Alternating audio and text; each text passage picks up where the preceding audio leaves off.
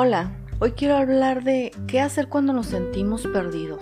Todos nos hemos sentido perdidos alguna vez y por diferentes motivos. Te puedes sentir perdido laboralmente, familiarmente, personalmente, de identidad o a veces convergen varias pérdidas en una sola.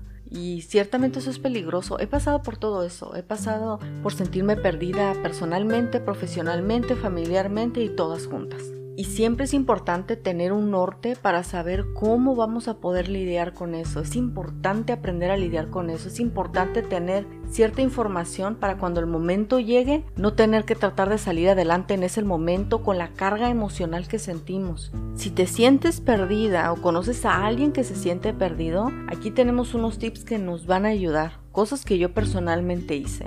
El primero de ellos va a ser hacer una lista de las cosas que queremos ver en nuestra vida. Yo hice una lista hace, yo creo que a principios de año, muchas cosas ni siquiera las he completado, pero hice una lista, vacié todas las cosas, hasta las más ridículas que quería. También puedes hacer un, un, pizarrón de Pinterest. Puedes, no sé, si te llama la atención formas de vestirte, por ejemplo, que es algo que yo hice, y estuve guardando aquellos que me llamaban la atención y de repente empecé a encontrar un patrón entre todos ellos y me gustó. Entonces poco a poco fue más fácil ver realmente cuál era mi estilo porque seguía yo pineando, seguía yo guardando los mismos estilos. Puedes hacer eso si te gusta la cocina, el deporte, las manualidades, los maquillajes, los libros, las frases. Y de esta forma tú mismo te vas encontrando tu propio patrón, ¿no? Y te vas descubriendo. Es importante hacer esto para que puedas una idea de hacia dónde ir, de, un, o sea, una ilusión. Es muy importante tener una ilusión, es muy peligroso cuando uno pierde la esperanza,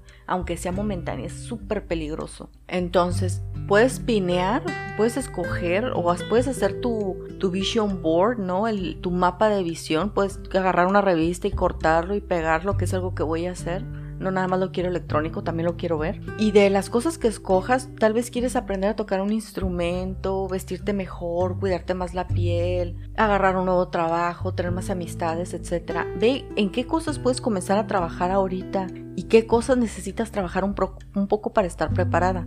Ciertamente no vas a poder cambiar todo tu guardarropa de un día para otro, pero puedes pinear las cosas o puedes darte una idea de qué cosas te gustan y irlas comprando poco a poco. Lo que quiero decir es, es, trabajar un poco para llegar ahí. La siguiente es hacer una lista de las cosas que quieres hacer, aprender a tocar un instrumento, aprender otro idioma, conocer más gente y ver qué cosas, qué decisiones puedes tomar que te vayan acercando hacia allá. Es importante comenzar a tomar acción. Planear está muy bien, pero ejecutar es la clave. Tienes que revisar también el número 3, tus metas. Muchas veces nosotros tenemos metas pero luego no se cumplen y eso nos deprime o luego nos hace sentir perdidos o decepcionados de nosotros mismos. Lo que quieres, lo que debes de hacer es revisar tus metas y ver cuáles metas han sido consistentes, qué metas a través de tu vida han regresado y de las que regresen ve cuáles puedes tomar para aplicar. ¿Cuáles te gustaría volver a tomar para comenzar a trabajar hacia ellas poco a poco, día por día?